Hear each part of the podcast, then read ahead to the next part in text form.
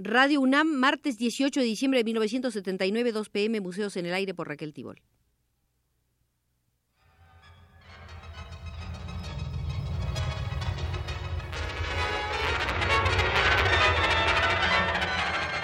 Museos en el Aire.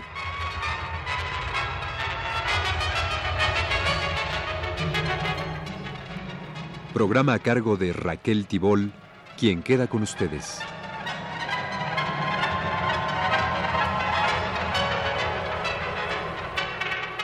Si ustedes me lo permiten, yo insisto en que volvamos a entrar al Museo Alemán que construimos aéreamente el martes pasado. Recuerdan ustedes que lo abandonamos, por indicaciones de Jorge Castro, por la gran puerta neoclásica de Brandenburgo en Berlín. Decíamos que en Alemania, bajo la influencia de Francia e Inglaterra, se prolongó por más tiempo el estilo rococó, siendo por ello más lenta la evolución del neoclásico, que encontró un gran impulsor en el arqueólogo Winkelmann. Otra importante pieza de la arquitectura neoclásico alemana es el Teatro de Weimar, debido a Tourette, quien vivió 82 años entre 1767 y 1845. Otro arquitecto destacado del neoclásico es Schinkel, 1781-1841, quien construyó el Museo y el Teatro de Berlín, así como el Palacio Real de la misma ciudad. Hemos visto la Puerta de Brandeburgo y no hemos dicho quién es el autor de la cuadriga de la victoria que la remata. Se debe a Shadow, quien vivió bastante, 86 años, entre 1764 y 1850. Este mismo Shadow hizo el sepulcro de la reina Luisa de Prusia y la estatua de Federico el Grande. Si la arquitectura y la escultura neoclásicas encontraron modelos abundantes en las construcciones y en las estatuas o relieves de la antigüedad greco-romana, no ocurrió lo mismo con la pintura. En la pintura, la recreación de los módulos clásicos se basó en el dibujo como reflejo de la escultura. Los neoclasicistas fueron en general más dibujantes del yeso o de academia que verdaderos coronistas.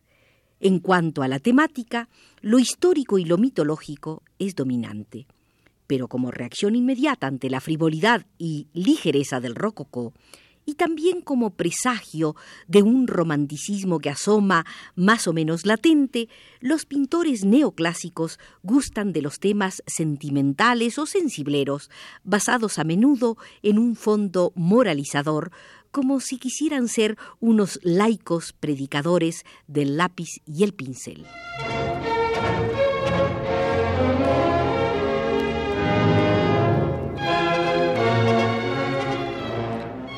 Actitud romántica parece plasmarse el mito de Prometeo. Ha robado al dios de los dioses, al olímpico Zeus, el fuego sagrado para regalárselo a los hombres.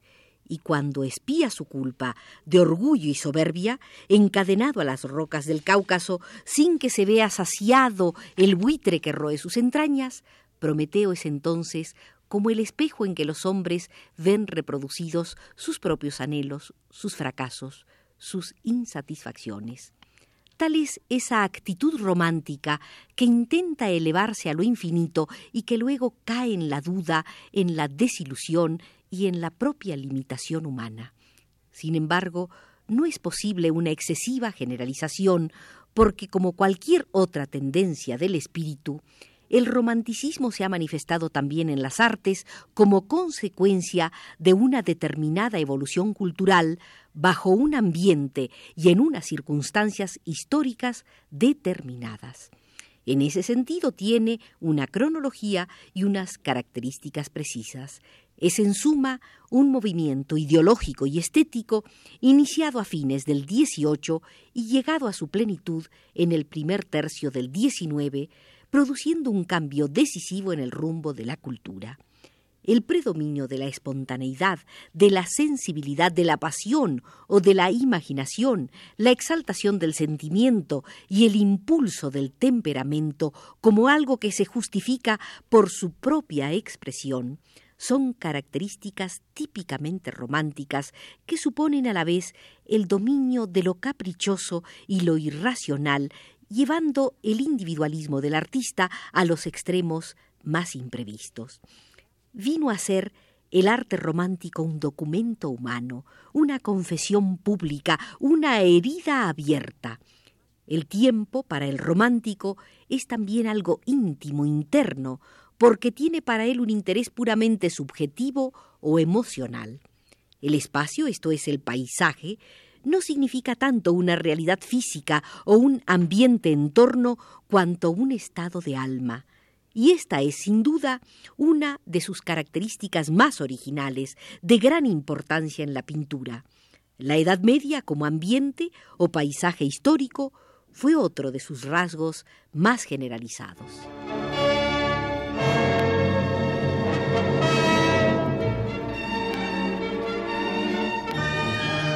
Es muy difícil hablar de arquitectura romántica.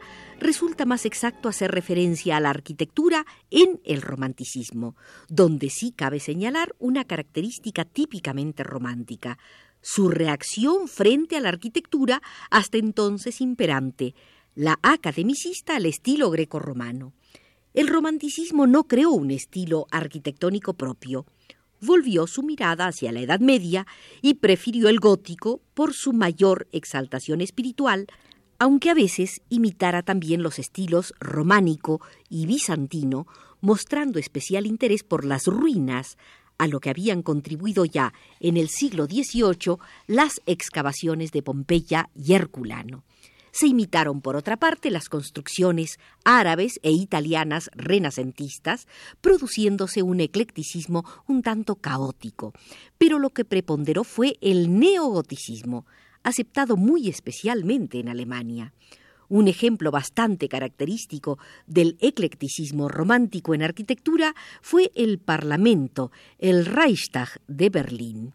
En pintura Alemania romántica aporta al panorama europeo el grupo de los nazarenos, románticos cristianos que decidieron ir a pintar a Roma. Asociación de carácter religioso, vivían sus miembros en comunidad en el convento de San Isidoro. Como los prerrafaelistas ingleses, tomaron los nazarenos a Rafael Sanzio como norma estética. Además del grupo de Roma, se forman escuelas como la de Múnich, donde sobresale Wilhelm Kaulbach, quien vivió 70 años entre 1804 y 1874. La escuela de Düsseldorf, especializada en anecdóticos cuadros de género. Ahí destaca un excelente grabador, Alfred Rettel, autor de la nueva danza macabra, y la Escuela de Dresde, que tiene como figura central al paisajista Caspar David Friedrich.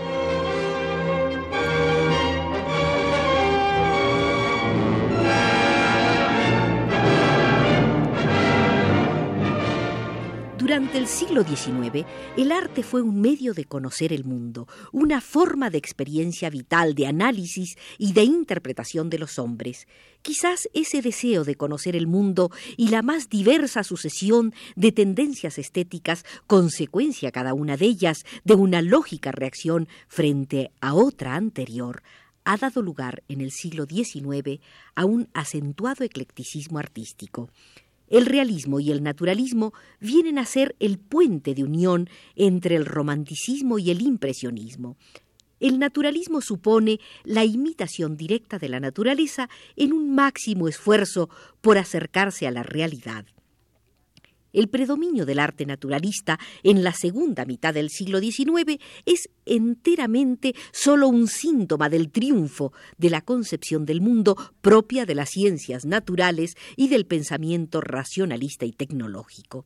Ese arte tiene un carácter social. Mencionemos algunas figuras del realismo alemán. Wilhelm Liebel, Adolf Menzel, este último pintor de gran talento, de gran independencia espiritual. Como grabador, Adolf Menzel creó el estilo pictórico de la xilografía. Fue además un notable litógrafo. No hizo escuela, pero ejerció influencia. El retratista Max Liebermann se vio influido por Menzel. Entre los paisajistas realistas alemanes menciono a Hans Thoma y entre los ilustradores a Max Slevogt. También surge entonces la primera Kate Kollwitz.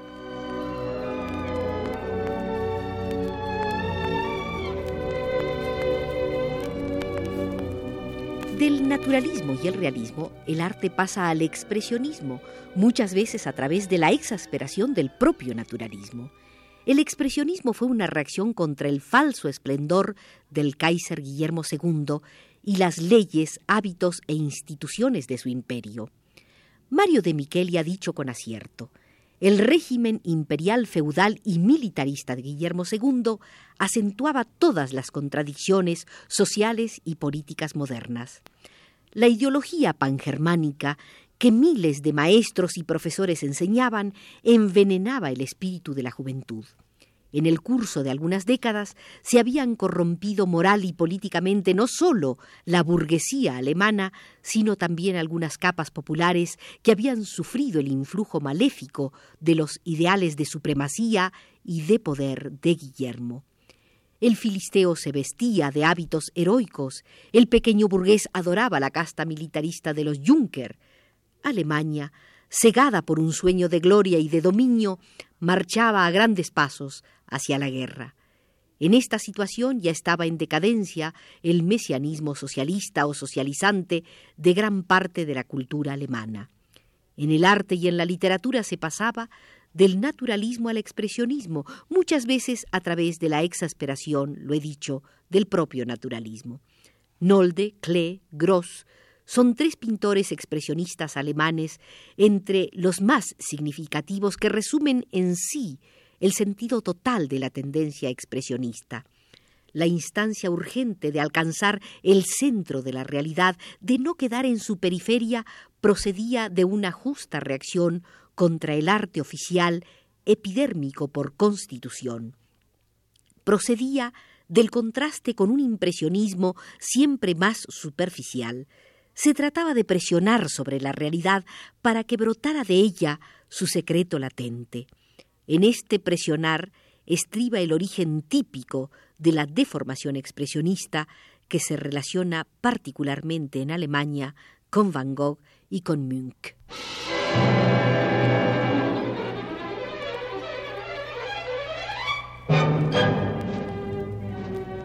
El primer grupo de expresionistas alemanes organizados fue el que en 1905 tomó el nombre de Die Brücke, el puente. La agrupación es contemporánea al salón en el cual los FOB recibieron el bautizo de la crítica. El encuentro de los fundadores se remontaba, sin embargo, a unos años antes, a 1902, según Kirchner. La asociación se formó en Dresde y sus fundadores, además de Kirchner, fueron Blaye, Heckel, Schmidt-Rottluff. A estos se unieron en 1906 Nolde y Pechstein y después, en 1910, Otto Müller. El punto en que estaban de acuerdo era sobre todo el de impulsar la destrucción de las viejas reglas y de realizar la espontaneidad de la inspiración a través de su propio temperamento, se trataba de destruir todo canon que pudiera trabar la manifestación fluida de la inspiración inmediata. En los artistas expresionistas hay algo que les confiere una fisonomía particular. Su pintura casi nunca es agradable, hedonista, brillante. En ella siempre hay, por el contrario, algo estridente, algo incluso grosero, híbrido. Los influjos franceses son muy visibles, pero son acogidos sin excesivas preocupaciones formales, de una manera que pudiéramos llamar desordenada y apresurada. Los que llegan más lejos en la evolución del grupo son Müller, Kirchner, Nolde. Pechstein se mantiene firme en un exotismo estilísticamente ecléctico y bastante exterior. Schmidt-Rottluff, aun con su virginidad barbárica de energía sincera, no logra superar un burdo esquematismo. Heckel, al igual que Pechstein, está limitado por la debilidad de sus medios, a pesar de que posee una sensibilidad más aguda e inquieta que Pechstein. El mundo poético de estos artistas se concentra en la aspiración a la belleza primitiva de la creación.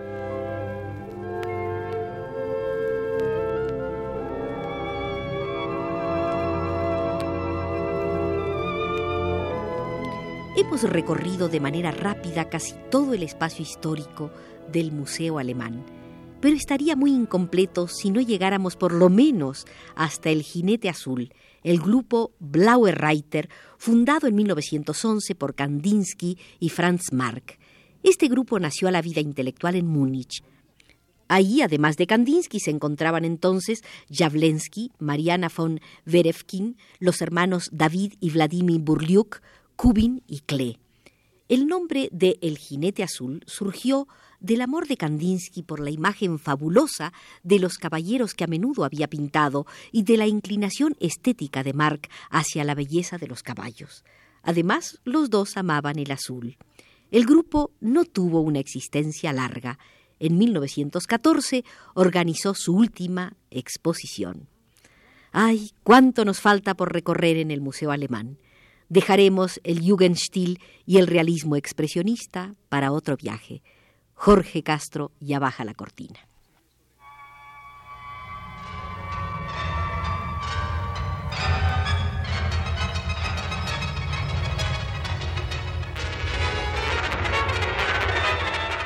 Este fue Museos en el Aire.